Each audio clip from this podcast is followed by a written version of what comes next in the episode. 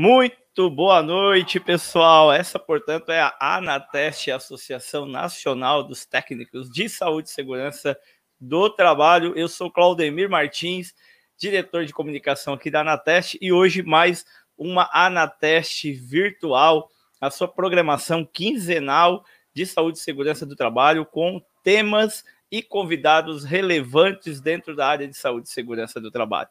Fico muito feliz com a presença de todos vocês que estão por aqui.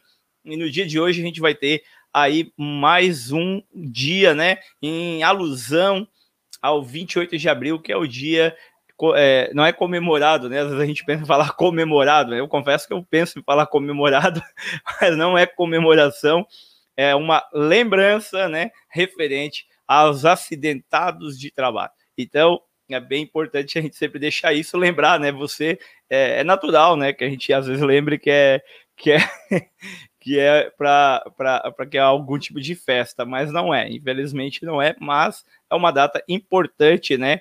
E alusória aí às vítimas de memória, né? Das vítimas de acidente de trabalho em todo o mundo. Então sejam muito bem-vindos. Eu já vi por aqui que tem bastante gente. Dá uma boa noite aqui para o Nestor W Neto, o Fábio Toledo Pisa, mais quem que está aqui, o Lenilson, algumas pessoas que comentaram. Se você está chegando por aqui pela primeira vez, é importante, né, que você se inscreva aqui no canal do YouTube da Anateste para que esse canal cresça mais. A gente já está aí com quase 500, eu acho que já chegamos aos 500, já chegamos, até passamos dos 500 inscritos aí no canal.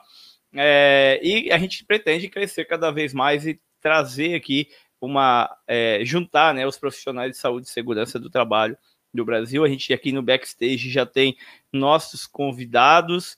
É, e você também, que é nosso convidado aqui, está é, tá participando, assistindo aí na sua casa, não esquece de curtir essa live, que é bem importante. Quanto mais você curte, mais né, o algoritmo ele entende que isso é importante. Quero lembrar para cada um de vocês que é, já está disponível o boletim Anateste, né, do primeiro trimestre de 2021, com notícias, informações sobre a Anateste. Então, está passando aí na sua tela o endereço onde você pode baixar ele gratuitamente. E aí você vai conhecer um pouco mais sobre as pessoas que participam da diretoria, os trabalhos que a Anateste está fazendo, as informações extremamente necessárias para você que é profissional de saúde, e segurança do trabalho, principalmente se você é técnico de segurança do trabalho, tá bom? Então, dado as informações iniciais, vamos lá para os nossos convidados dessa noite. Primeiramente, vou chamar ele, que é o nosso presidente da Anateste, né, seu Armando Henrique. Seja bem-vindo, seu Armando, muito boa noite. Boa noite, Claudemir. Eh, boa noite, colegas e eh, técnicos e técnicas de segurança e convidados uhum. interessados pela área de segurança, saúde do trabalho, especialmente nossos colegas de profissão.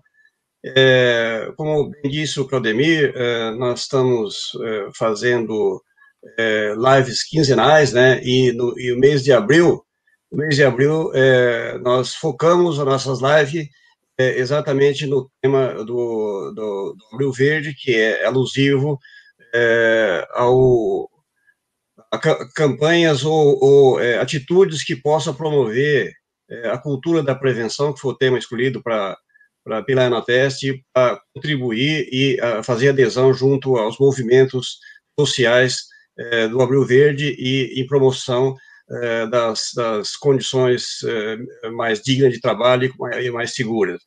É, eu agradeço, Claudemir, essa sua, mais, mais uma vez, sua, o seu empenho aí, fazendo duplo papel, né?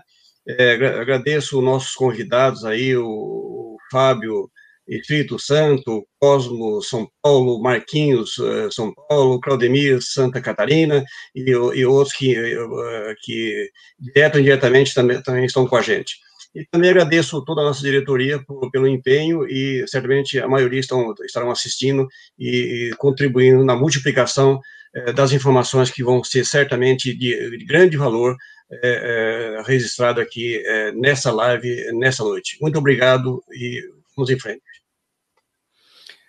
Valeu, seu Armando, obrigado aí pelas palavras e é, só dar um, mandar um abraço pro, pro Fábio, tá, Fábio? De nada, você com a minha camisa aí, é uma camisa muito bonita, todo, até o Cosmo já comentou, eu sei que eu estou fazendo sucesso com ela, mas é, depois eu pode me contratar para ser o personal stylist de vocês, que eu vou com o maior prazer. Vamos lá, vamos seguindo aqui também, então, chamando aqui o Fábio Lúcio, também nosso diretor da Anateste. Boa noite, Fábio, seja bem-vindo. Boa noite, Claudenir. Boa noite, Armando, Fábio, pessoal aí da, da diretoria. Aqui a gente está muito, muito feliz né, pela, pela oportunidade né, de falar um pouco né, sobre essa, esse tema muito importante nessa, nesse mês, que é o Abril Verde, que é o mês que a gente faz alusões à saúde e segurança do trabalho e, e também né, refletir sobre os acidentes do trabalho, as vítimas dos acidentes de trabalho, que é o fruto do nosso trabalho, né, como técnicos, né, que é a preservação da vida, a integridade física do trabalhador, dos nossos colegas, né, e a saúde deles. Então, bacana essa iniciativa da Anateste, mais uma, né, de tantas outras que a gente já está fazendo e planejando, né, para esse próximo semestre. Muito legal, muito bom, é, Flávio, Flávio, que faz parte da nossa diretoria executiva como suplente, né? Não estou enganado, acho que é isso. Tá aqui comigo, isso, diretoria executiva, suplente da diretoria executiva da Anateste. Né, eu queria, antes de chamar o nosso convidado também aí, só perguntar para pedir para o pessoal, né? O pessoal está colocando aí o Regis de Joinville, Regis, amigo meu, né? O grande Regis é profissional da Tupi, né? Que conhece a Tupi, as maiores metalúrgicas do mundo, né? Responsável lá pela, pelo treinamento da Tupi SA, aqui do lado da minha casa, do ladinho. Então, o Edson aí de Mauá, o Rafael Silva, quem, quem tiver por aí, por gentileza, coloque a cidade e o estado da onde você é, para a gente saber onde a gente está atingindo né, o público com essa live. Compartilhem né, o link desta live para os seus amigos e colegas que eu tenho certeza que vão gostar bastante. E eu tinha uma última fala que eu acabei de esquecer qual que era. Às vezes a gente esquece, tá, pessoal? Mas vamos lá. Se eu lembrar depois eu falo de novo e não tem problema. Vamos chamar aqui ele, então, que é nosso grande convidado de honra desta noite, Cosmo Palásio, é um grande profissional e um dos mais aí conhecidos dentro da área de trabalho, de segurança do trabalho do Brasil, um, nosso, um dos nossos dinossauros aí. Ele e seu Armando estão na luta para quem é, vai estar na frente. Seja bem-vindo, Cosmo. É, boa noite a todos, né? Boa noite, Armando. O Armando está bem distante, já está uns 20 anos na frente na, na condição, o prêmio é dele, tá? Pode entregar o troféu caverna para ele, deixa o meu para depois, né? Boa noite, Fábio, boa noite, Claudemir, a todos que estão aí. Parabéns, Claudemir, pela menção inicial ao 28 de abril, porque tinha muita gente dando parabéns e comemorando, né? A gente celebra o 28 de abril como sinal de respeito àqueles que se foram é, na questão do trabalho. É muito bom estar aqui. Eu espero que seja útil a nossa abordagem sobre o assunto. Ok? Beleza, muito bom. A gente ainda tem um convidado que é o, o nossa, é, vai chamar um pouquinho de atraso, mas tá tudo certo. Daqui a pouco ele tá por aí, né? É, vamos aqui. Então, a gente vai ter aí, neste momento, então, a gente vai deixar, eu vou passar a deixar, é, eu vou tirar o seu Armando o, e o Fábio, eu também vou sair um pouco de cena, e vou deixar o espaço, que esses 15 minutos aí para a gente falar, o, o, o, Cosmo vai falar sobre a cultura prevencionista até o momento do Brasil, né? O estágio atual, né? E o que, que a gente espera para o futuro, né? Cultura de prevenção de acidentes de trabalho no Brasil. Então, eu vou pedir licença ao, ao Fábio. O Fábio já em seguida colocamos você novamente aí, seu Armando também. E vou colocar aqui na tela a tua apresentação. Se, é, quando tu der um share, é, quando tu der uma apresentação aí, clicar em apresentação, provavelmente tu vai sair da tela, vai ficar só tua tela, tá, Cosmo? Mas pode ir passando, que a gente vê aqui normal. Tu é que não vê, mas a gente vê passando aqui. E se tiver algum probleminha, eu entro aqui na tela e te dou um toque também, sem problema nenhum. Tá okay. bom? Pode dar, dar tá um, dá, faz aí, dá um F5 para nós, dá um F5 aí. Opa, não deu F5, ele saiu. vamos lá, vamos, vamos. Seu Armando. Chamar o seu Armando um pouquinho enquanto o Cosmo dá um ajusta lá. Ah, voltou aqui, voltou. Voltou. Deu, dá um share aí novamente, Cosmo. Calma. Calma. Tranquilo. Share, janela, partilhar. Foi? Isso, isso aí. Foi. Tá. Boa, garoto. Tá perfeito aí? Tá, tá normal e... aí? Tá, não, tu tem, tu tem, é, tu tem que acionar aí, isso apareceu. Aí tu vai lá e aí moto apresentação lá, né? Isso, tá aqui? Tá normal? É isso, tu Oi. vai lá no PowerPoint agora e clica ali, vai lá no PowerPoint e clica lá no, no ladinho, cantinho direito, bem à direita ali tem um, um, um desenho ali de, uma, de um vídeo, de uma imagem, aí tu clica para entrar no modo apresentação. É, já está no modo apresentação para mim aqui, ó. É, não, aqui para nós não aparece. É. Clica, dá um F5 no, no o F5 vai sair PowerPoint. Novo, vai sair agora pouco. Vai sair de vai novo. Sair é. Bom, é. então tá, então vai. Yeah. É, agora ficou menorzinho. É Tem assim, que ser vai? ali no da direita, o maior. Não, é assim vai, mas se tu clicar no da direita aqui, ó. Bem da direita do assim. lado do sinalzinho, é o último. É, o, é, é, já tava né, no modo apresentação. Deixa eu ver aqui qual que tu tá Isso. clicando, deixa eu olhar melhor. É, é o da, do lado do 112 ali, tem uma telinha, clica naquele ali. Isso. Tá aqui, ó. Ali, aí, esse. É, para nós, interessante, para nós Ó. aparece como. Mas beleza, vai trocando Ó. aí que a gente vai. Você tá vendo a é, tela? É, vai ser complicado, Edson. Sim, vai, troca de tela para a gente ver que se muda. Mudou. Para mim mudou. Bom, para nós não tá trocando. Provavelmente é a configuração que ele tá lá é. é provavelmente tu vai ter que trocar a tela por tela ali para aparecer para gente aqui. E aí? Não assim vai dar para dar um F5, tu vai ter que. Tu vai, é, tu vai ter que sair do modo apresentação. Modo apresentação. Ah. É. E aí vai ter que trocar tela por tela. Esse vai ser o. Tá bom. É. Tá certo. Isso, vai ter que ir mudando assim? de tela. Assim. Okay. Vamos lá, seguimos. Isso, vai ter que ir mudando uma a uma. Tá, tá bom? bom? Vamos lá então. Fica à vontade aí, a casa é sua. Obrigado. Boa noite a todos, né? Eu não tenho aqui a visão, mas qualquer coisa que aconteça aí, vocês me avisem que eu vou tentando melhorar aqui. Então, o tema que nos deram, a cultura de prevenção de acidentes no Brasil, né? Eu quero aqui começar saudando todo mundo, né? E lembrando que nós, profissionais ou estudantes da área de segurança ao trabalho, devemos ter consciência da nossa importância não apenas no dia a dia da prevenção, mas na construção de um modelo prevencionista mais real e capaz de fazer frente à realidade no nosso Brasil. Então, aqui a gente chama atenção para a responsabilidade social, para a responsabilidade técnica da nossa gente dentro de um país, de uma sociedade que não tem muita noção do que seja segurança no trabalho. Então, nós precisamos impactar mais do que isso, através de instituições, através da nossa própria atuação pessoal. Bom, quem já fez evento comigo sabe que eu sempre começo agradecendo a Deus pela oportunidade de estarmos aqui, né? Muito difícil, especialmente nesse momento complicado, mas com certeza com pedido que oriente as cabeças de nossa área para aquilo que de fato é respeitoso com as suas criações, né? Agradecer aos que me convidaram e agradecer aos que vão gentilmente nos assistir, lembrando que estamos no campo das ideias e por isso não iremos necessariamente concordar em tudo, mas nem por isso temos, como parece ser normal no dia de hoje, né, o normal atual, nos matarmos. Então, a discordância é um direito, mas ela com carinho, com jeito, com educação, é sempre bem-vinda. Bom, o tema da nossa apresentação é cultura da prevenção de acidentes de trabalho no Brasil. E quando nós falamos em cultura, podemos estar falando de muitas coisas. O sentido de cultura é muito amplo, por isso é importante fazer aqui um recorte e definir com mais clareza o que, nós desejamos dizer ou tratar, né? Então, se eu for lá entender, Cultura é um conceito amplo que representa o conjunto de tradições, crenças e costumes determinados de um determinado grupo social. Ela é repassada através da comunicação ou imitação às gerações seguintes.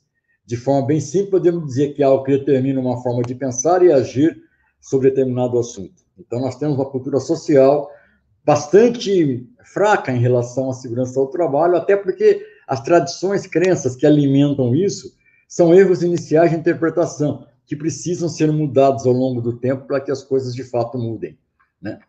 Um pouquinho mais adentro, a gente vai falar sobre cultura organizacional, aquilo que ocorre dentro de uma organização, dentro de uma empresa. Boa parte dos trabalhos conhece lá como valores, missões e comportamentos e padrões da empresa.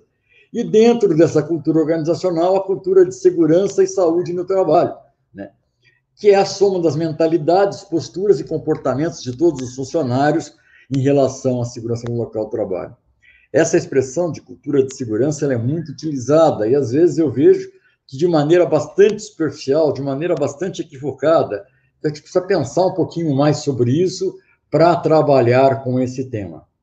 Então, por quanto apenas no campo dos conceitos, e sem levar em conta o arraigamento causado pela cultura na sua forma mais ampla dentro de uma sociedade, pode parecer simples mudar culturas apenas dentro de alguns segmentos. Claro que a sensatez e as experiências mostram que não é tão simples assim. Digamos que o ser social, boa parte do tempo, prevalece sobre o ser trabalhador. Então, quando nós falamos em cultura, nós demonstramos ali pelo menos três níveis, vamos chamar assim. É importante que aquilo que ele está tentando repassar para um trabalhador é sempre menor do que aquilo que ele viveu. Para um empresário, é sempre menor do que aquilo que ele experimenta como cultura de uma sociedade geral. Isso nos leva a crer, nós vamos falar adiante, que não adianta querer mudar apenas a cultura de um local de trabalho. Nós precisamos de uma reforma maior do que isso. Por essa e por outras razões, a necessidade de pensarmos em mudanças culturais mais amplas. Quando desejamos, necessitamos de outras visões para obter outros resultados. Então, não adianta. A grande multinacional vem para o país, implanta a sua cultura de segurança, trabalha com a sua cultura de segurança, e nós estamos no entorno ainda de uma cultura totalmente superada em relação ao assunto. Então, nós temos que trabalhar para modificar crenças, tradições e costumes de forma mais ampla.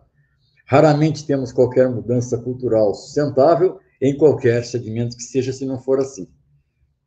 Então, nós estamos falando de muitas coisas quando tratamos de crenças, tradições e costumes. Quando falamos em tradições, eu uso uma palavra que vem do latim, né? um termo latim que está escrito ali, que significa passar adiante, transmitir. Ou seja, a transmissão de costumes, comportamentos, memórias para outras pessoas, sendo que tudo isso passa a fazer parte da cultura, sendo certo ou errado. Então, o fato da cultura não quer dizer que ela tem origem numa coisa certa. E a segurança e saúde do trabalho brasileira tem muito disso, né? Nossa segurança está calcada em cima de algumas crenças bastante equivocadas sobre comportamento humano, sobre visão empresarial, e isso nos leva sempre a resultados também bastante equivocados. Quando falamos em costumes, nos referimos às regras e comportamentos sociais, a partir do repetitivo pensamento e processos das práticas. Os costumes são atos habituais que, com o passar do tempo, acabam se tornar prática aceitável e comum, enraizado na cultura social.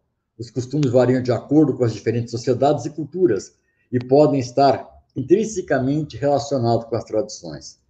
Então, pensar também mudança de cultura, sem observar de perto os costumes brasileiros, os costumes empresariais, os costumes de relação de trabalho, é loucura. Então, nós precisamos rever e trabalhar para adiante encontrar uma cultura de fato melhor. Por fim, antes de seguirmos adiante, precisamos falar de crenças, né? Crença pode definir aqui como a convicção de que algo é verdadeiro e certo, mesmo que seja ela uma avaliação pessoal que pode ser baseada em elementos racionais ou em uma sensação interna, ou ainda definida a partir de tradição e costume. Gente, nós temos na segurança do trabalho, no modelo, na cultura que nós estamos, diversas crenças, né? A crença de que o trabalhador é isso, a crença de que o patrão é isso, a crença de que isso não pode dar certo, né? E muita gente tem convicção de que sempre foi assim e sempre será assim. Nietzsche, né, na sua sabedoria, dizia que as convicções são inimigas mais perigosas da verdade do que as mentiras. E essa cegueira que a gente experimenta muitas vezes de insistir no mesmo modelo, e nós estamos vendo isso agora com a chegada do PGR, nós estamos de novo achando que documentos vão mudar alguma coisa, fazem parte desse contexto que nós estamos falando.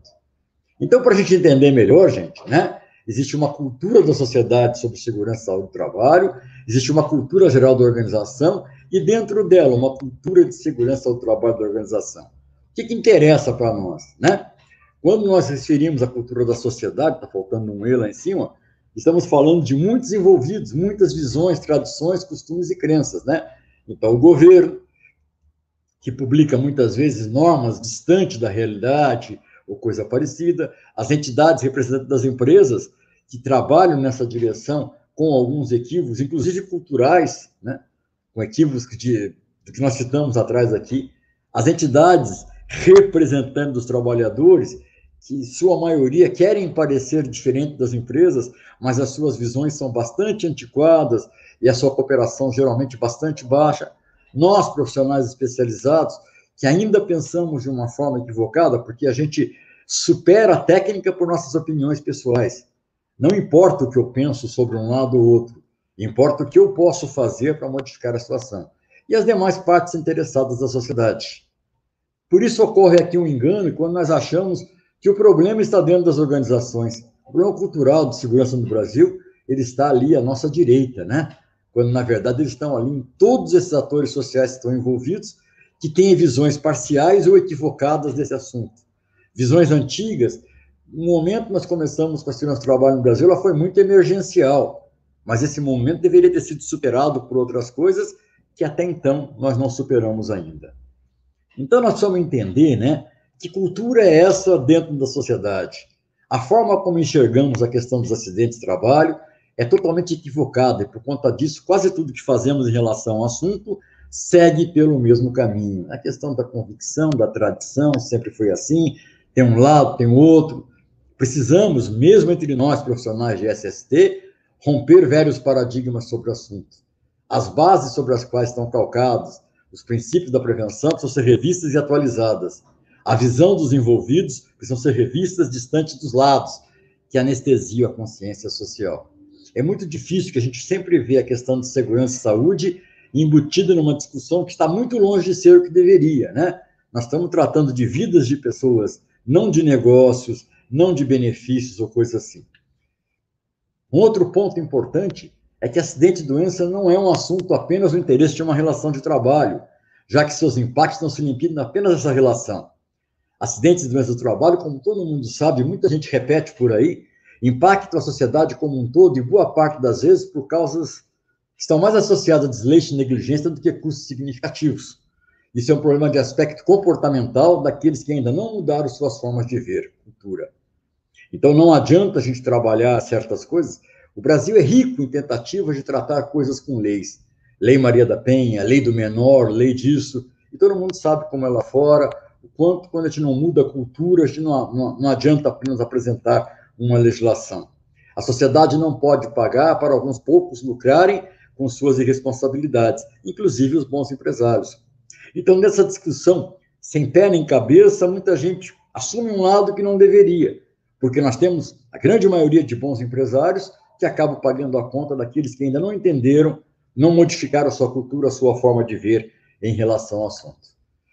Não podemos adotar a ótica de que a vida e a saúde do humano trabalhador seja menor do que tudo que afirmarmos sobre o direito à vida e à saúde humana. Então, uma das grandes dificuldades com a mudança de cultura em relação ao assunto é justamente essa bolha de proteção que existe em relação ao acidente de trabalho, que gera uma letargia social em relação a algumas situações que são verdadeiros crimes. Nós vimos aí diversas situações nesses últimos anos no Brasil, cuja prevenção era totalmente possível e se transformaram em tragédias. Algumas tragédias até grandes, outras pequenas, como tivemos essa semana próxima passada. E isso fica embutido num mundo que parece que não pertence à sociedade. Há dentro da relação de trabalho, em muitos locais, um aspecto de violência muito grande, de desrespeito social muito grande, e que não pode ser tratado apenas por reuniões de CIPA ou investigação de acidentes. Nós precisamos entender que ninguém deixa de ter direitos humanos porque está de uniforme, o ser humano é o foco disso em toda a sociedade. Não pode ser aceita como normal a questão de que matar mutilados no trabalho seja algo correto e que os fins justifiquem os meios. Nós já ouvimos de diversas autoridades públicas, tanto no Brasil como fora, que é o preço do progresso, que imagina, nós fizemos 10 estados e morreram só 9 pessoas. Não existe progresso, necessidade, qualquer coisa que seja, que torne normal a, a perda de saúde e vida humana. Emprego e trabalho não é favor, é uma necessidade, mas é uma relação que só tem validade quando beneficia todas as partes. Então, esses conceitos antigos que nós temos, essa visão que a gente ouve das pessoas, e não apenas de um lado, de todos os lados, talvez não nos permita fazer uma mudança de cultura adequada e necessária que nós temos. Eu bem sei que as minhas palavras parecem duras, quando na verdade não são, né? Elas apenas dizem certas verdades que um mundo com tantas delicadezas do corretamente isso ou aquilo podem soar assim. No fundo, elas querem dizer que o fato de existir uma cultura sobre determinada questão, mesmo que seja muito antiga e pareça verdadeira, isso pode ser apenas a afirmação de velhos erros. Ou seja, a tradução arrumadinha do sempre foi assim e pronto. E fazendo as mesmas coisas, nós não vamos para lugar nenhum diferente. Eu, com quase 40 anos de segurança do trabalho nas minhas costas, já vi tanta coisa acontecer na direção do diferente, mas não tinha nada diferente. Bom, o que esperar para o futuro? Se pensarmos bem e de forma isenta, a situação atual da segurança do trabalho, na atualidade, vamos nos deparar com um cenário muito triste. Não é que deseja que se vejam, por todo lado se fala que o acidente está caindo, mas não é a realidade. Claro que entendemos que a relação humana-trabalho jamais será isenta de pequenos acidentes e coisas assim. Isso é uma realidade. No entanto, em pleno 2021, ver que as causas dos acidentes fatais são ainda rudimentares deveria nos chamar a atenção. Então, nós não estamos dizendo que vai existir um momento que nós vamos ter acidente zero, até porque eu não acredito em acidente zero, como eu sempre falo. Mas nós estamos dizendo que nos parece muito triste inaceitável que nós estamos em 2021 e o trabalho em altura por questões que custam, porque a alegação é sempre, ah, segurança do trabalho custa caro. Não, não custa caro, realmente não custa caro. Depende com o que você compara, né? Nós estamos no Brasil ainda com diversas mortes por soterramento, por diversas mortes com trabalho à altura, acidentes primitivos que podem ser evitados com medidas que estão ao alcance de qualquer empresa. Basta que mudem a sua cultura de precarizar a segurança e saúde no trabalho.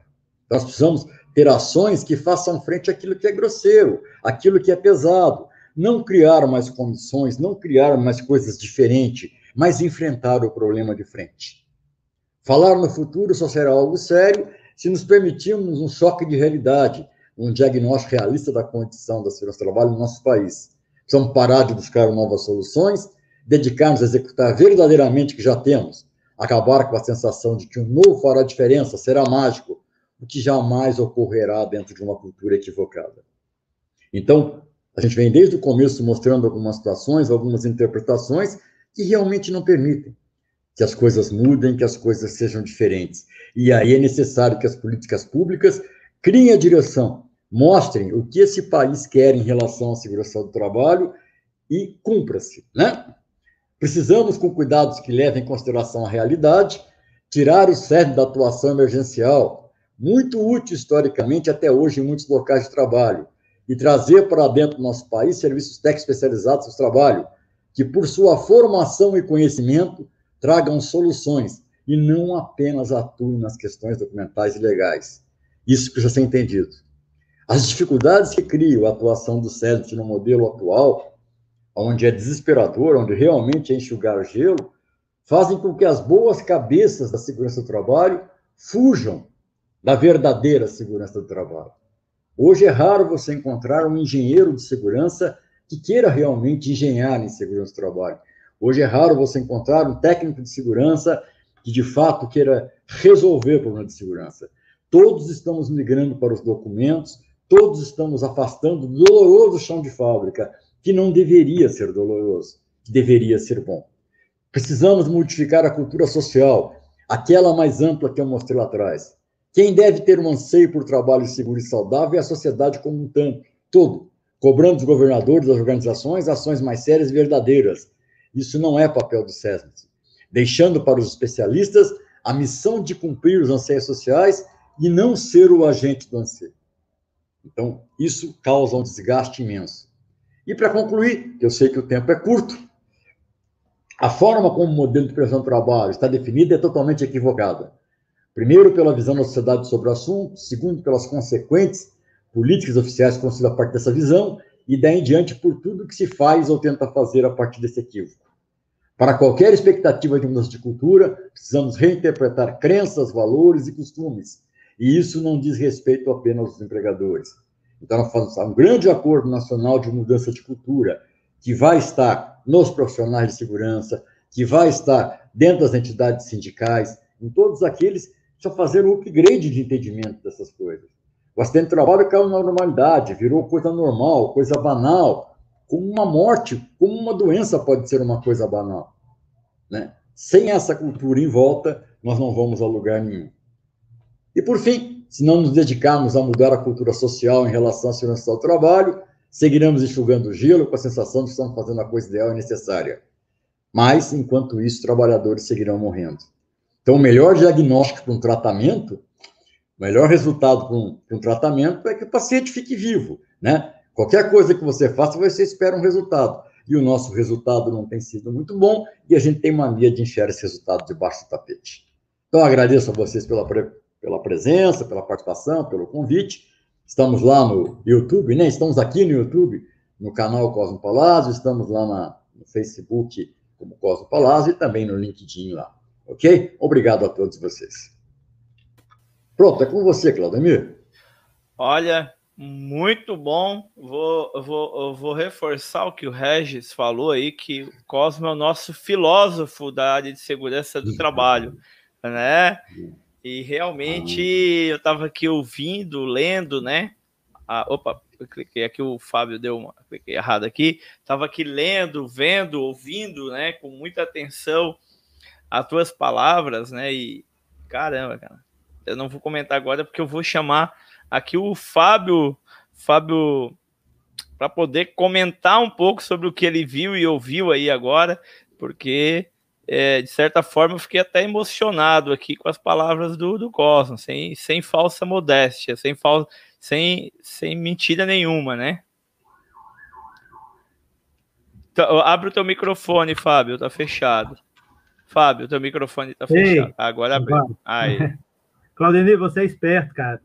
É difícil falar depois disso tudo que a gente escutou e, e lemos, né? Então, poxa, é, arrepia, entendeu? Porque é, a gente é tudo que a gente pretende fazer no nosso dia a dia, né? É, tudo que a gente se propõe quando a gente começa lá no banco da, dos cursos, né? Técnicos, é, imaginar fazer e contribuir com essa sociedade melhor, né? Que trata melhor os seus trabalhadores, né? De maneira prevencionista. Então, é, de fato, é o nosso filósofo, é o, é o nosso guru aí do, da segurança do trabalho, o Cosmo. Agora, é, teve uma coisa que o Cosmo, logo no início, citou, e eu concordo plenamente, né, que eu acho que, assim, a gente que é da área prevencionista, a gente, às vezes, fica um pouco solitário nessa luta pela busca, né, da, da prevenção e da melhor qualidade de vida, né, aos trabalhadores. É uma luta, às vezes, é, solitária. Mas hoje eu sou entusiasta de hoje de duas ferramentas que está surgindo e que eu acredito que vai mudar a cultura da segurança, vai mudar a cultura de nós profissionais da da segurança do trabalho, que é o e-social e o GRO-PGR. Cosmo citou aí o, a, o PGR, né, que alguns de nós, né, ainda não entendendo, acha que é uma mudança apenas de documento. Mas não, está intrinsecamente mudado, mudando a cultura do nosso trabalho no dia a dia. Né? O, o GRO e o PGR vão deixar de ser um, um, documento físico que vai ficar lá na gaveta da nossa sala do SESMIT para passar a ser um documento norteador de realmente de gerenciar, fazer a gestão da segurança do trabalho, né? E ele é uma ferramenta interessante, porque a NR1, que trouxe o GRO, os conceitos de GRO, está né, tá lá muito claro. Né, é, é Para você realmente implementar aquilo, você vai ter que ter uma nova posição, uma nova postura, uma nova cultura. A organização com a qual você trabalha vai ter que ter uma nova cultura, né, um novo formato de trabalho. E a gente precisa se colocar à disposição disso usar essa ferramenta, porque era tudo que a gente precisava para a gente sair dessa zona de conforto que às vezes nos colocamos por sermos tão é, massacrados no dia a dia pela outras culturas, né, cultura do, da produção, né, a cultura do prazo, a cultura é, do lucro, né, em cima da vida, a cultura do custo, né, como o Cosmo também citou aí, né, que tem muita, muito disso da cultura do custo, a segurança do trabalho é custosa, né, custa muito, e não custa, a gente sabe que não custa. Então, é, para mim, eu sou entusiasta das mudanças que estão por vir, né? Agosto agora começa, se não adiarem de novo, né? Mas acredito que está tudo caminhando para que não. É, tanto o gerenciamento de riscos ocupacionais, que vai ter que ter, a gente vai ter que começar a estudar, vamos ter que começar a pensar diferente, agir diferente, ter um, um, em mente a, a gestão do risco ocupacional, né? o gerenciamento do risco ocupacional, de fato com ciclo PDCA, com inventário de risco, com plano de ação que é, traz, tragam para a gente resultados eficazes e eficientes, né? porque todo um plano de ação, com ciclo PDCA, você tem que fazer uma análise se está funcionando ou não. Né? Então, é uma nova mentalidade para nós profissionais. Né? Então, e o E-Social, que juntamente, e acredito que essas mudanças vêm para complementar né, os eventos do E-Social na área de segurança, saúde e trabalho, que começa agora, né, as empresas acima de 78 milhões já vão entrar os primeiros eventos agora, em setembro já são do grupo 2 e assim por diante, é, vem, é, tanto o GRO quanto o PGR, vem casar com essa mentalidade do E-Social para os eventos saúde, segurança e trabalho. Então, para mim, são duas grandes ferramentas que foram pensadas, né, é, que estão em formulação, o E-Social está tendo algumas mudanças, né, bem, teve alguns retrocessos, alguns acho que foram avanços, mas, enfim, em síntese, são ferramentas que a gente pode abraçar e dizer, agora podemos fazer diferente. Agora nós podemos é, ter um, um, uma retaguarda para mostrar para nossas organizações onde a gente trabalha, né, que vai ter que ter mudança de cultura. Né? Mas para isso a gente também tem que estar abertos a isso. Não é pensar que o PGR vai ser simplesmente um nome diferente que a gente vai usar no PPRA antigo, né? que eu já ouvi isso. Ou ficar preocupado, nos grupos do WhatsApp, como eu também já vi aí, o pessoal preocupado com o modelo do PGR, né? É, com o modelo da matriz de risco do PGR, né? Então, e a gente tem que entender que cada organização vai ter o seu modelo, vai ter a sua matriz, você vai ter que avaliar, vai ter que pensar junto com todo a parte administrativa e organizacional, operacional da, da dessa do estabelecimento que você está. Então, é, não, não vou falar aqui só de PGR, de RO e, e, e E-Social, porque não é um curso, né? Acho que a gente precisa se focar no tema aqui, que é a mudança da cultura, mas são ferramentas, ferramentas que vai nos proporcionar isso a mudança de cultura de verdade, no dia a dia, na prática, né? Então, se a gente, tudo isso que o nosso filósofo aqui comentou, e que eu concordo, e foi maravilhoso, até arrepia, de fato, é, mas como que se traduz isso tudo na prática, né? Como que a gente consegue colocar isso na prática, né? É, para mim, hoje, né, é a grande oportunidade que nós vamos ter é com o GRO, PGR e o E-Social. Então, só queria pegar esse gancho né? No início, o Cosmo comentou sobre isso, né? Sobre o PGR, e, e na hora veio aqui, falou assim, pô, é isso. É, de fato, é a mudança na prática da cultura de prevenção que a gente que a gente tanto sonha, que a gente tanto tenta implementar aí nas nossas organizações. Então, acho que é uma oportunidade. Né? O governo pensou isso lá atrás, o E-Social não é novo, né? vem desde 2013 sendo pensado, elaborado, as mudanças das NRs vêm sendo, né, sendo é, discutido amplamente, né, é, com alguns retrocessos, mas também com esses avanços, e para mim, principal deles foi na NR1, com essa mudança de conceito de gerenciamento de risco ocupacional, que vai nos proporcionar a verdadeira mudança de cultura nas nossas organizações, a cultura prevencionista né, desses riscos. E, consequentemente, lógico, a gente vai ter o fruto disso, que é uma melhoria, melhoria na saúde e na segurança do trabalho, né, a integridade física do nosso trabalhador, que é o nosso objetivo central. E, Cosmo, pô, muito bacana sua, sua, aula aqui, né? Sua, a filosofia que você nos traz, é muito bacana ver todo o seu, seu conhecimento, né? E, e, e, essa experiência, né? De vida que você consegue traduzir em palavras muito bem para nós. Obrigado aí pela participação aí. Poxa, foi muito 10 ouvir você agora aqui com a gente. Legal. É, só bola. espero. Só, só, só, só Fica à vontade. Pode eu falar. Espero, pode. Eu, espero que, eu espero que o PGR ele seja uma ferramenta, vamos chamar assim, para a mudança de cultura pessoal de muitos profissionais de segurança do trabalho.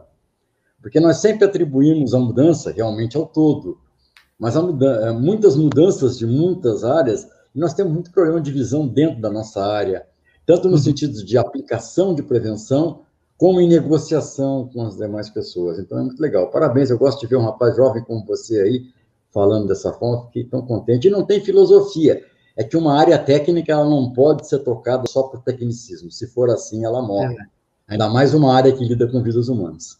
Deixa os outros falar, que se os outros não falam, que vão ficar bravos é comigo. Os Marquinho, Marquinho corta o fornecimento de cana, cana que ele tem para mim. Legal, bacana demais. Obrigado.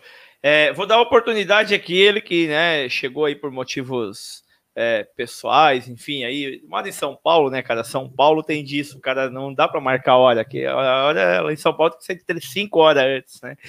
Então vamos lá, seja bem-vindo, boa noite, nosso convidado aí, Marcos Ribeiro, Marquinhos do Sintesp, atualmente agora é o vice-presidente, né?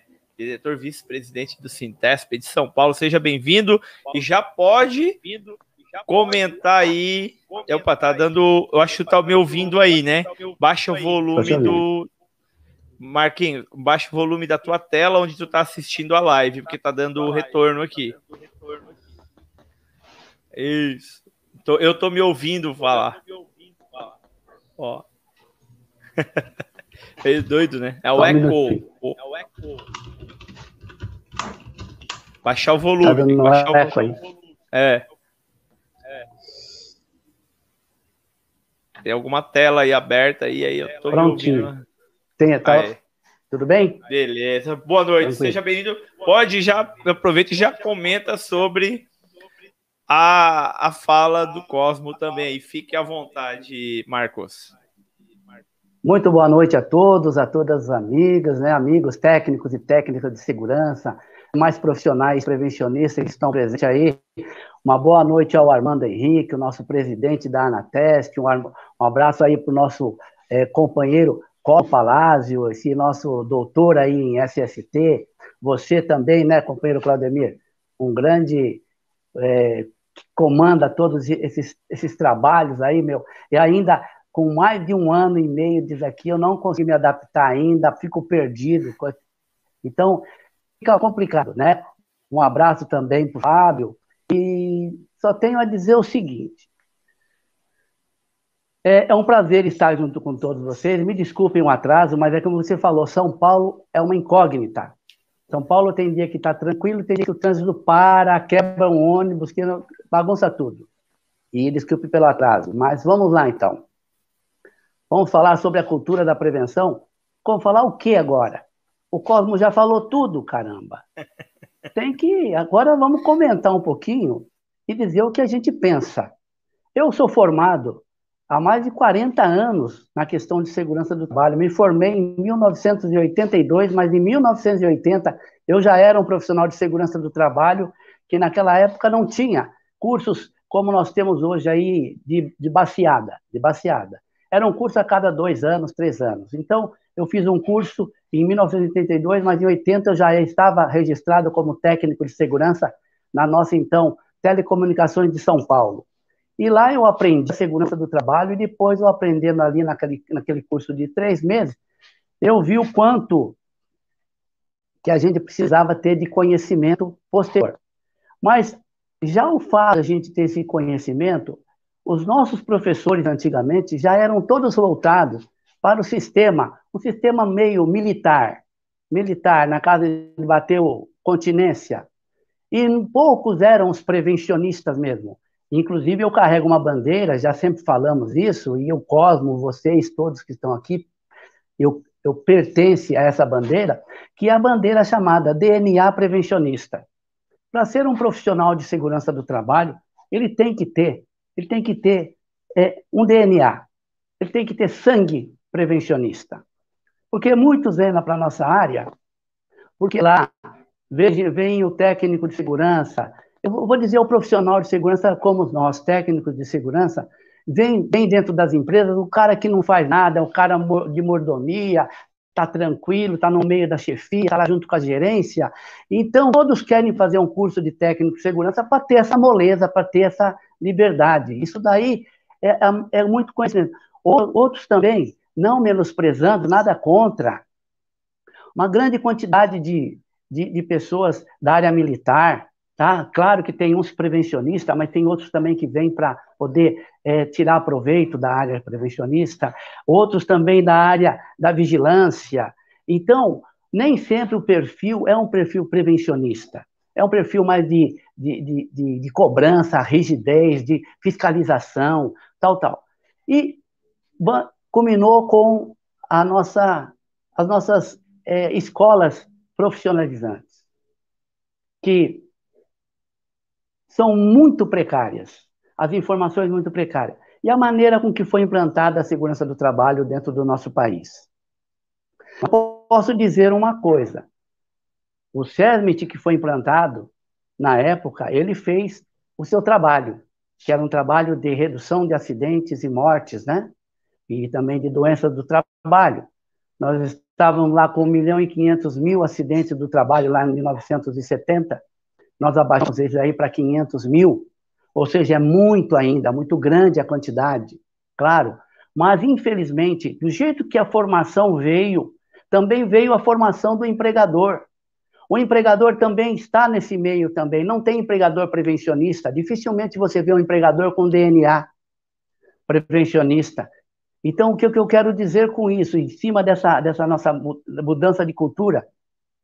Primeiramente, nós temos um empregador que, infelizmente, que nós temos ali a questão da, da tal da, da cultura da produção, da cultura do custo, é? e não tem cultura prevencionista. Ou seja, o próprio, nós não temos uma mentalidade prevencionista do empregador. O empregador ainda nos vê como um custo.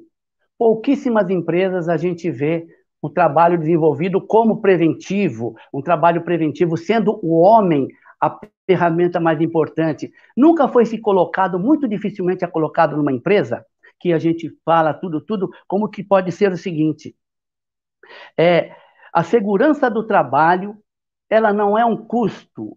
A segurança do trabalho, ela faz parte do negócio. O empregador que tem isso em mentalidade, ele consegue ter a sua lucratividade, ele consegue ter o seu negócio firme e forte e consegue salvar vidas, consegue manter as vidas intactas. Mas, infelizmente, também nós não podemos dizer que é o dono da empresa o culpado. Geralmente são os agentes de mestria, são aqueles mandados, ou seja, os engenheiros, os mestres, os, os que estão na linha de frente. Muitas das vezes o próprio patrão, o próprio empregador tem a consciência, mas ele delega para os seus empregados, que são a nível de chefias, que mandam, têm o poder de mando, e esses não fazem também porque são pela produção. Então, essa cultura só vai ter uma mudança, nós só vamos diminuir, vamos ser mais é, é, trabalhadores a favor da prevenção, do prevencionismo, se nós também tivermos quem nos manda, porque um profissional técnico de segurança, um engenheiro de segurança do trabalho, ele também é limitado. Infelizmente, nós somos limitados. Nós não temos condição de colocar o nosso trabalho, o conhecimento que a gente aprende, que a gente busca, totalmente lá. Como agora o Fábio comentou sobre a questão do tal do GRO e EGR. Eu não tenho, eu não tenho esse otimismo que o meu, meu amigo tem. Espero que ele esteja certo, que ele seja firme e certo nessa parte. Mas eu não tenho. Com 40 anos de profissão, 40 anos vivendo dentro das empresas, nós sempre fomos subjugados colocado nos piores locais de trabalho. Pode ter certeza, a grande maioria dos profissionais de segurança do trabalho estão nos piores locais, de, locais da empresa. Debaixo de escada, numa salinha apertada, mal ventilada.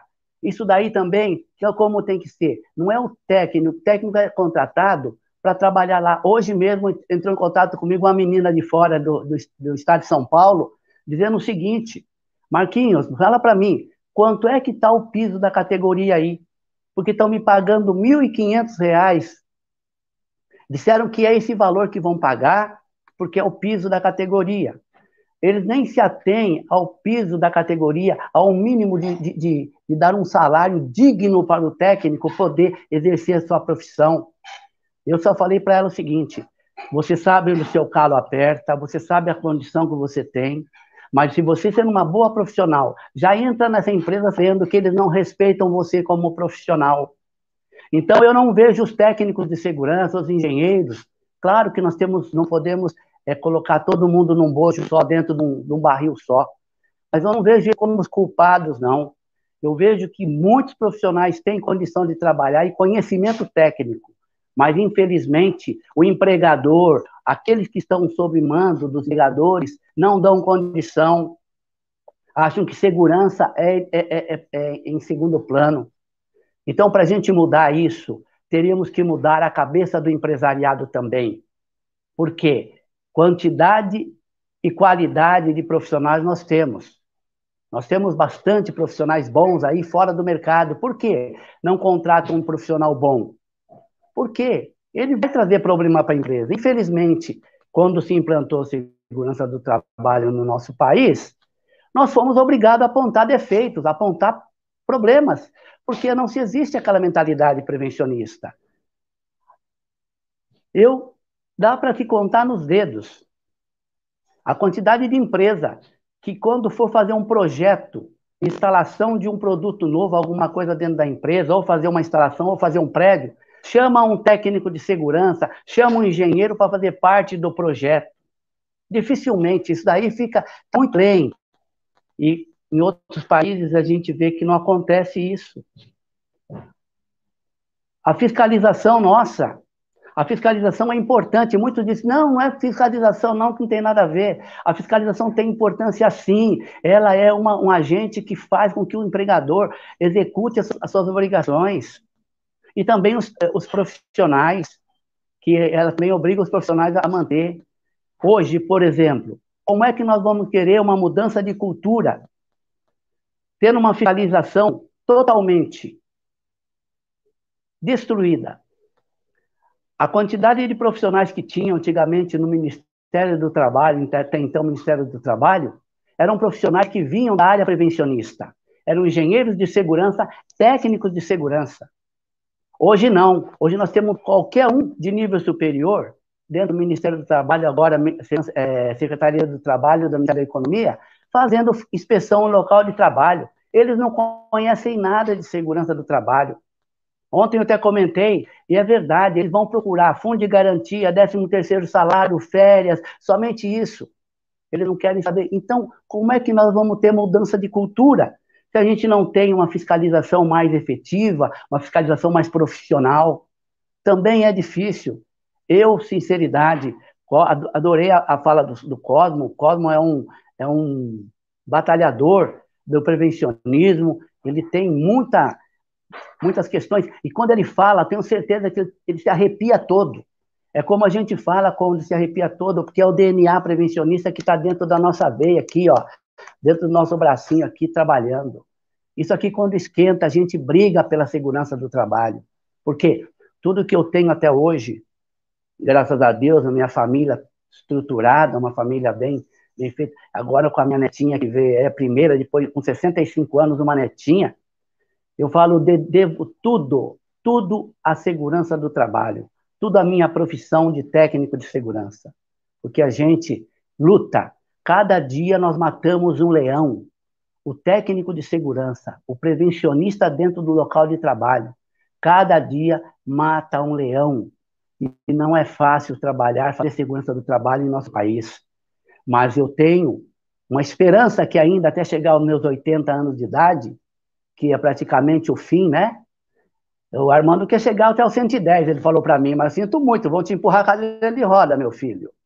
Eu não quero ser empurrado a cadeira de roda, não. Eu quero é estar tá aqui, se for para não servir mais, eu quero ir embora desse mundo mesmo. Mas assim, eu quero lutar enquanto eu tiver força para que a gente faça e chegue ao, ao, otimismo que o meu companheiro Fábio, ao otimismo que o meu companheiro é, é o Claudemir, ao, ao otimismo do Armando e também do, do Cosmo Palácio, que a gente consiga fazer com a nossa segurança uma melhor, melhor vida, melhor, melhor condição de trabalho para o nosso trabalhador. Mas eu tenho, eu sou meio pessimista nisso, vocês me desculpem, porque do jeito que estão as coisas andando, as formações do jeito que estão andando, é aluno saindo de curso, dando aula para aluno novamente. É, é, Ministério do Trabalho acabando com sua, sua fiscalização, não tendo reposição de novos profissionais. É, é, é, é, o governo tirando direitos dos trabalhadores. O movimento sindical perdeu as condições de fiscalização, porque hoje não, diz que não tem mais dinheiro, não tem mais isso, não tem aquilo. Então, para a gente chegar, só falo uma coisa: profissionais novos que estão vindo, que estão com o PGR, essas novas mudanças de NR, eles vão ter que ser muito bom no poder de convencimento. Eles vão ter que ser muito bom naquilo que eles aprenderam. E tem que ter o DNA. Se não tiver o DNA prevencionista, vai ser difícil tocar, vai ser difícil mantermos uma condição digna para o nosso trabalhador viver em paz, poder trabalhar e levar sustento para nossa casa. Tá bom, pessoal? Essa é a minha contribuição, tá? Do, do, do, tempo que eu, que eu tenho de segurança do trabalho, do tempo que eu fui como presidente, quantas vezes a gente ouviu pessoas solicitando, reclamando de condições melhores de trabalho. Infelizmente, enquanto categoria, nós não podemos dar uma qualidade de vida para o nosso técnico de segurança dentro das empresas. Poucos são aqueles profissionais que têm dentro das empresas um local digno de trabalho que possa falar, não, aqui se faz segurança do trabalho, a começar da do, a, a começar do SESMIT, tá? Então, obrigado e um grande abraço a todos aí e espero continuar colaborando. Muito, muito bom, Marcos. É, a tua fala, é, é, eu concordo assim, praticamente 100% com o que tu fala. Praticamente, né? Só vou botar, botar no silencioso um pouquinho teu aqui. É. Aí, beleza, para não dar o retorno. Mas eu concordo praticamente 100%. Eu acho que é, acho que sou eu agora. descobri que eu acho que sou eu que está dando um retorno aqui. Eu vou descobrir onde é que está dando o retorno. Depois eu descubro. Mas é, tem quatro coisas aí, eu vou falar, eu não vou usar muito do meu tempo, já vou já passar a palavra do seu Armando, mas enquanto o Marcos falava, eu anotei quatro coisas aqui que são extremamente importantes, porque a gente está falando em querer mudar a segurança do trabalho no Brasil, mas a gente não adianta a gente querer mudar também dando murro em ponta de faca, né? São quatro coisas que eu anotei aqui que são, primeiro, escolas, né? E o Marquinhos tem a total razão. E quando eu falo escola, cara, não falo nem o ensino técnico ou a engenharia de segurança. Porque quando tem muita gente que já chega aí despreparada, né? Eu já eu em casa, por exemplo, às vezes eu brinco de, às vezes eu tô conversando, eu falo para minha mulher: "Ah, é memo, é memo", mas é uma brincadeira nossa. Mas tem, por exemplo, profissionais que falam é memo de verdade, ele escreve é memo, né? É, alguém pode me ajudar, mim não existe, meu amigo, mim não existe. Isso me, me dá. Eu sou eu sempre fui muito bom em gramática e péssimo em matemática. Então, quando alguém escreve uma palavra errada, cara, aquilo é um soco na minha cara, dói mais do que um soco. Né? Então, a gente já está chegando, e aí quando a gente chega lá no técnico de segurança do trabalho, por exemplo, né? É, aí o Marcos falou o negócio, é, é recém-formado ensinando para estudante, o cara se formou, mas nem trabalhou na indústria, não sentiu necessidade não sentiu, né, a dor que é estar tá lá na frente do, do, trabalhador, do gestor, e, aí já, e ainda já está lá dando aula sem ter ainda passado pelo processo. Né? Então a gente tem um problema aí que é a educação, e eu acho que segurança do trabalho, acho não, todo mundo sabe disso, tem que começar lá, lá no ensino fundamental. Lá no fundamental, já é para quando chegar no, no trabalho de verdade, ele já tem isso na mente. Outra coisa é é a inspeção do trabalho, que a gente tem um déficit gigante, né? a gente tem um déficit enorme aí, e, e aí a gente tem o empresariado também, que também está dentro dessa educação, né? Lá na faculdade de engenharia, o cara não aprende sobre segurança direito. Lá na faculdade de administração de empresas, da qual eu sou formado em administração, segurança do trabalho praticamente não é falado. É muito falado em números, processos, execução, mas ninguém é, lembra do trabalhador, né? E a gente tem o próprio profissional de segurança do trabalho. É, eu sempre digo nos meus canais da Universidade da SST, eu falo aqui para todo, eu falo todo mundo, todo lugar. É, a gente quer valorização da área de segurança, a gente tem que começar se valorizando. Primeiro, primeiro eu tenho que me valorizar. Segundo, eu tenho que valorizar os profissionais. Então, amanhã, depois, o Marquinhos escreve um livro. Cara, pode ter certeza, eu vou ser um dos.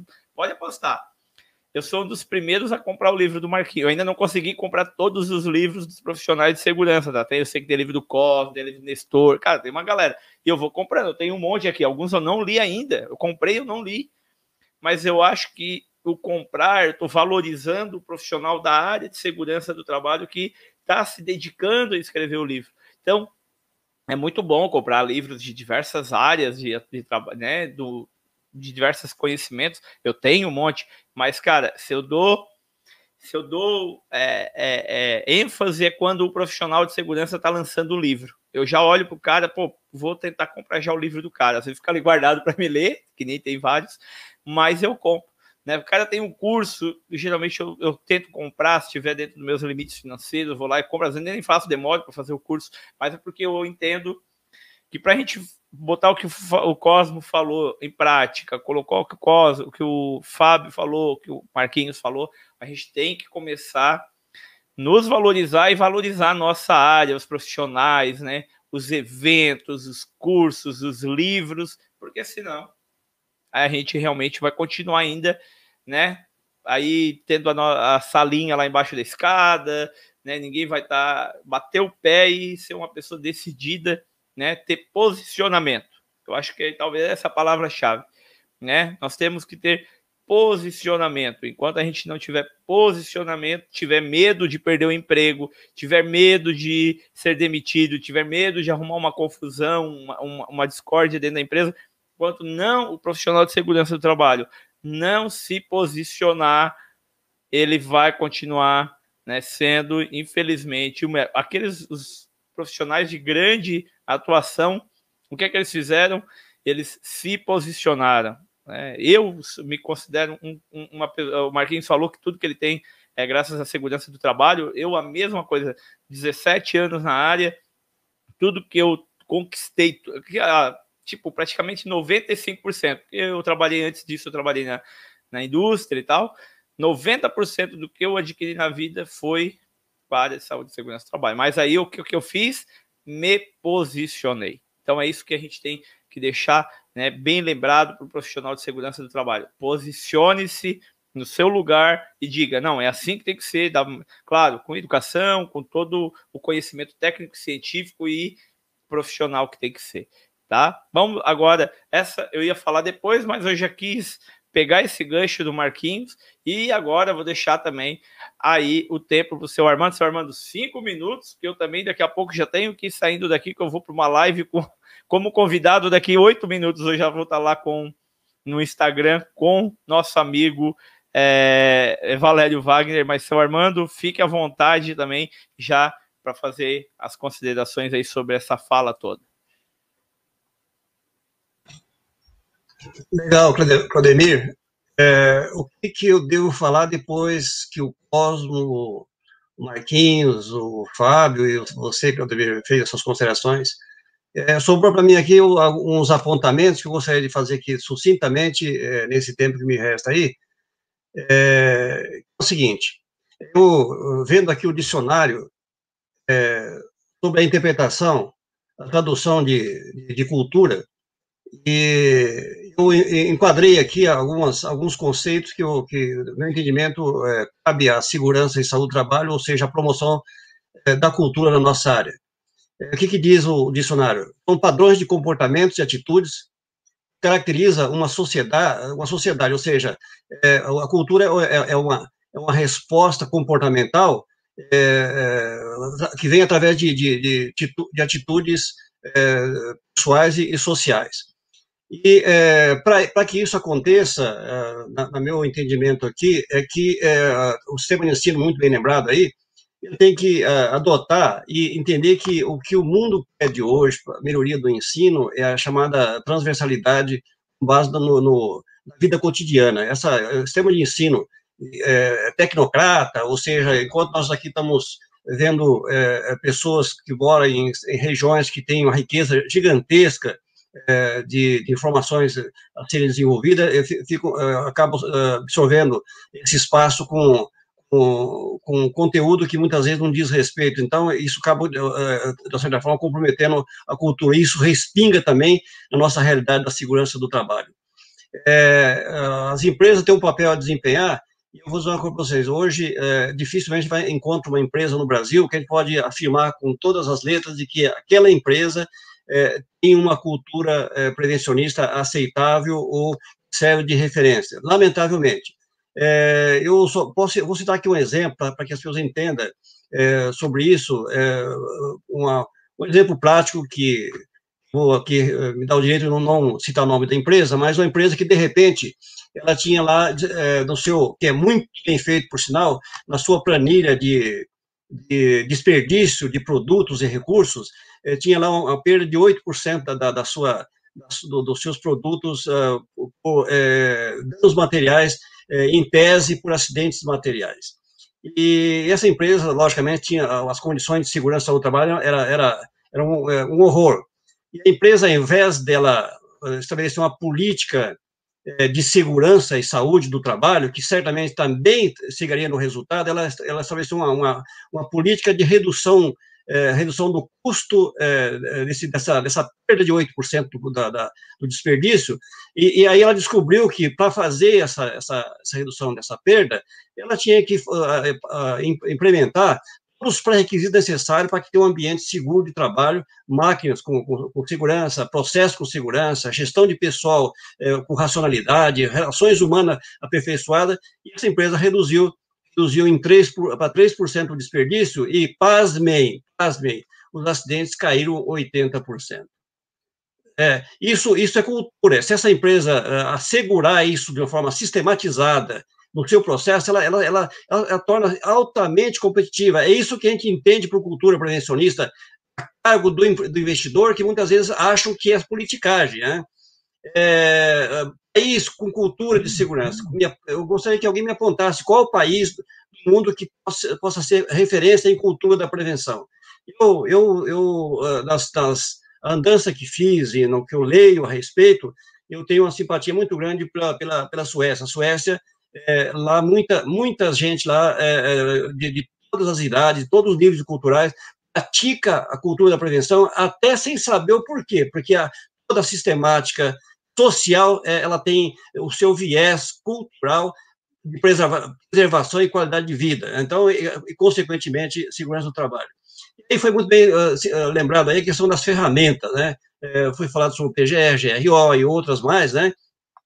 mas tem uma ferramenta que está à nossa disposição aí, que lamentavelmente nem nosso, nosso mundo técnico se apropriou dela, que é a Política Nacional de Segurança do Trabalho. Por que eu digo isso? Porque a política, ela, ela, ela, ela tem dois, dois, dos oito objetivos, tem dois que é, dá, dá, dá 100% para desenvolver a, a cultura da, da, segurança. Um deles, por exemplo, estabelece a, a necessidade, isso é, é um decreto presidencial, não é uma NR, é um decreto presidencial estabelece que a, o sistema de formação público e privado tem que adotar a, disciplina prevenção de acidentes da pré-escola ao doutorado.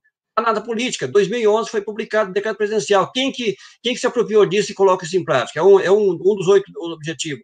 O outro é que as ações de prevenção de acidentes, as ações de, de segurança e saúde do trabalho, de prevenção de acidentes, ela tem que ser tratada de forma universalizada não ser é, aplicada só para quem trabalha nas grandes e médias empresas, com SESB, é, que já tem, já tem as suas know-how vindo quase sempre importado de outros países, mas é, o nosso sistema ele é, é profundamente injusto nesse sentido. E agora vem aí uma reforma trabalhista, e até umas reformas da ANR, é, é, em vez de buscar incorporação dessas MEI, dessas PP, PPPs, etc., faz, faz, aí eu vejo que há uma, uma, uma, uma conotação de que isso seria, seria é, é um custo Brasil inviável. É, gostaria que as pessoas fossem ver lá nos países envolvidos é, se essa afirmativa é verdadeira. Gostaria muito que isso acontecesse. E aí, é, em síntese, essa, esse, conjunto de situação, o que eu entendi aqui do, da, das falas é que é, a, a, a, cultura da, da, da, prevenção, na verdade, são, são atitudes cotidianas é, e continuada que, a, que é, resulta em convencimento e, e, e, o pessoal fala muito hoje em, em é fala em, é, em convencer de, de conquistar a simpatia das, da, da, das pessoas. É, ou seja, se o, o, cidadão comum ele não vê isso como valor, nunca vão ter esse valor. Se o empresário não enxerga isso como valor, também não vamos ter. Então, essa, esse conjunto de atitudes de todos os atores sociais é que tem que é, produzir o resultado da cultura da prevenção. E aí nós temos os sujeitos principais né, que deve, deve, deveriam, deve é, abraçar isso até como, como um dever, dever é, de cidadão e até de, de, de, humanitário. São os empregadores, os, o governo, os trabalhadores e a sociedade.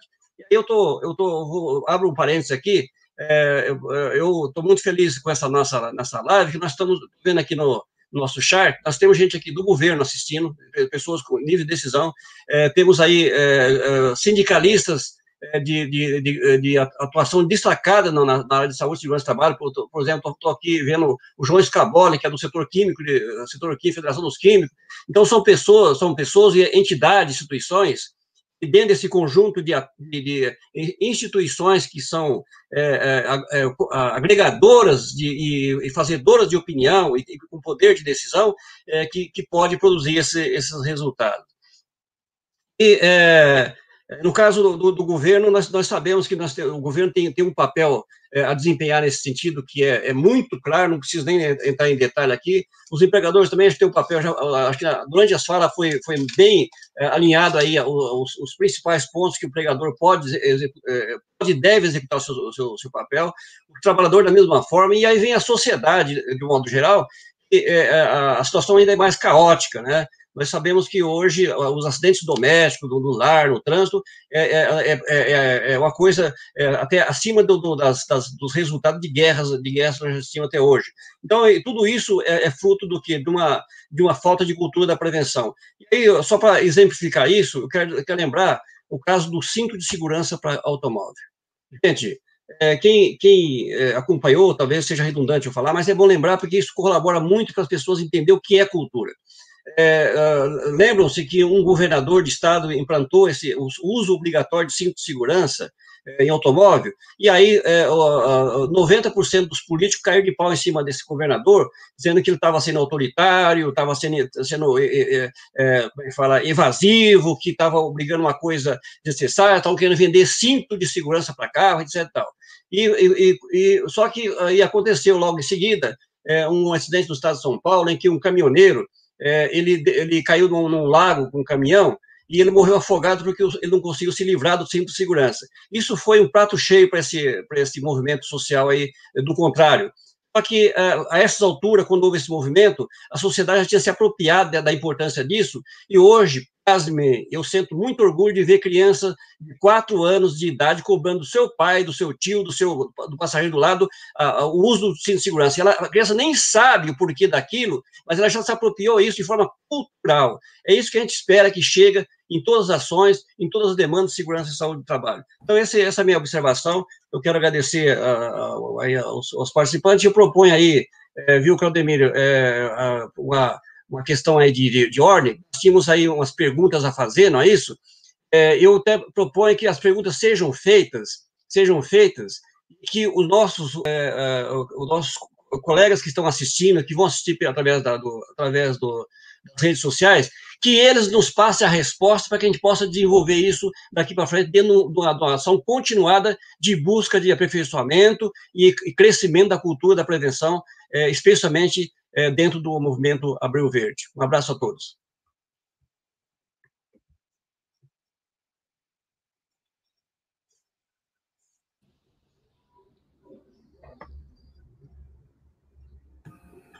O microfone está desligado, Claudemir. Obrigado por me lembrar, Fábio. É, seu Armando, é, pode repetir a, essa questão das perguntas que tinha. É porque o, o, o tempo foi exaurido e não, acho que não temos. Você tem que entrar Sim. em outra live, né? Nós temos um padrão também que nossa live não é. passa de uma hora. Que as perguntas sejam Exato. feitas no ar, para conhecimento, mas que essa resposta fique para os próprios nossos interlocutores, que eles nos dê as suas opiniões com relação às respostas dessas quatro perguntas. Ah, entendi. Então eu faço a pergunta e deixo aberto para eles em outro momento responder isso? Eles, eles podem uh, responder para através das redes sociais e nós também podemos uh, colocar nossas opiniões nas redes sociais e, e vamos usar isso para juntar com a, essa, essa, esse, essa riqueza da, da exposição do, do, do, Cosmo, eu acho que vira um material de tese, eh, de tese, inclusive de formação e capacitação. Ah, beleza. Então, eu vou falar aqui qual que é a pergunta. Então, a pergunta é a seguinte, ela vai ficar em aberto, não precisa vocês responderem hoje aqui, né? Nosso tempo já está bem estourado, mas até o pessoal também que está nos assistindo, né? Qual é a pergunta?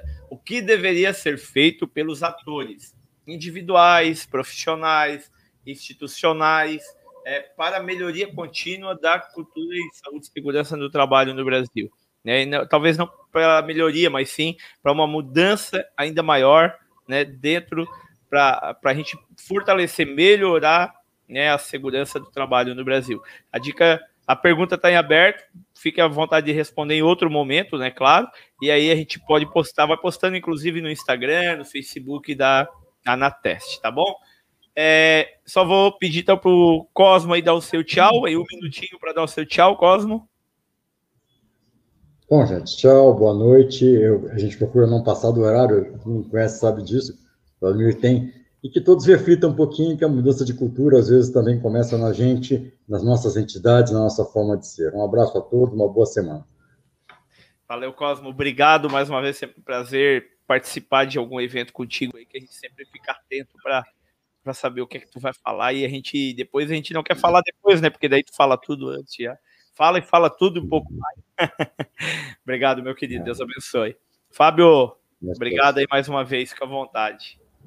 Valeu, obrigado aí. Foi uma excelente discussão, apesar das, das ideias é, não conflitantes, contrárias, mas consensuais. Né? Eu concordo também com tudo é dito, mas acho que a gente precisa vender o nosso peixe. E vender o nosso peixe é acreditar nessas mudanças. É uma nossa mudança de cultura também que a gente faz entre nós. Então, eu vou vender o R social como uma solução, vou vender o PGR como uma solução, porque eu quero mudar a cultura de prevenção no nosso país, né? começando por mim mesmo. É isso aí. Show de bola. Show de bola. Obrigado, Fábio. Prazer aí, cara. Deus abençoe. Obrigado. Marquinhos, fique à vontade. Dentro de um minuto, é claro. Fique à vontade. pra... Dentro de um minuto, claro. Opa, eu não vou estourar meu tempo, não. Acho que já estourei até demais, né? Desculpa, pessoal. É, pra vocês terem uma ideia, eu sou um, um, um amante da, do esporte. E eu me formei como mestre de capoeira. E quando eu me formei mestre capoeira, me colocaram um apelido. Meu apelido hoje, meu apelido na, na capoeira, chama-se Mestre Tagarela. Não sei por que colocaram esse nome em mim, esse apelido em mim, mas acho que tem alguma coisa a ver, né? Falo demais. é o Cosmo. É, né, Cosmo? Então, é o seguinte, pessoal, muito obrigado pela atenção. Espero ter contribuído. Desculpem a, a minha, a minha maneira de falar, é, é o que eu penso, tá? Eu, eu, mas uma coisa eu falo para vocês eu amo essa profissão de segurança do trabalho. Eu sofri muito, eu chorei muito. E a gente continua vendo aberrações né, dos profissionais, dos empregadores, do governo e, do, e, e também de, de, outras entidades que estão aí na área de segurança do trabalho, fazendo, trabalhando contra o nosso, o nosso trabalhador, infelizmente mas vamos ter otimista igual o nosso amigo Fábio, vamos ser otimista igual o nosso amigo Armando, e otimista como o nosso amigo Cosmo, e também o nosso grande amigo Claudio. Parabéns aí pela, pela exposição. Um abraço. Valeu. Valeu, Marcos. Obrigado. Deus abençoe e bom descanso. Seu Armando, suas Amém. palavras finais também, seu Armando. É, Claudemir, mais uma vez, obrigado pela, pelo seu empenho, por é, segurar essa, esse momento aí virtual com a gente. É, meus agradecimentos à nossa, nossa diretoria, nossos 51 diretores, que muitos dos quais estão na, assistindo uh, no, no, em tempo real, mas outro, os demais terão, assistirão através das gravações, né? É, meus agradecimentos a todos os participantes. E é, eu só vou fazer uma, uma, uma, uma ressalva aqui, viu, Fábio? Se, se daqui a daqui 10 anos chegar numa empresa perguntar para o cipeiro, o cipeiro, na sua empresa tem, tem é, inventário de risco? Tem, eu, eu conheço. Aí eu já, já, já me sinto realizado é, com esse, esse trabalho de formiguinha que nós estamos fazendo hoje. Um grande abraço e um bom fim de noite para todos vocês. Obrigado, Claudemir. Valeu, seu Armando. Pessoal, é, com essas falas, então, terminamos, finalizamos mais uma Anateste virtual, né? A live quinzenal aqui na Anateste oficial no YouTube.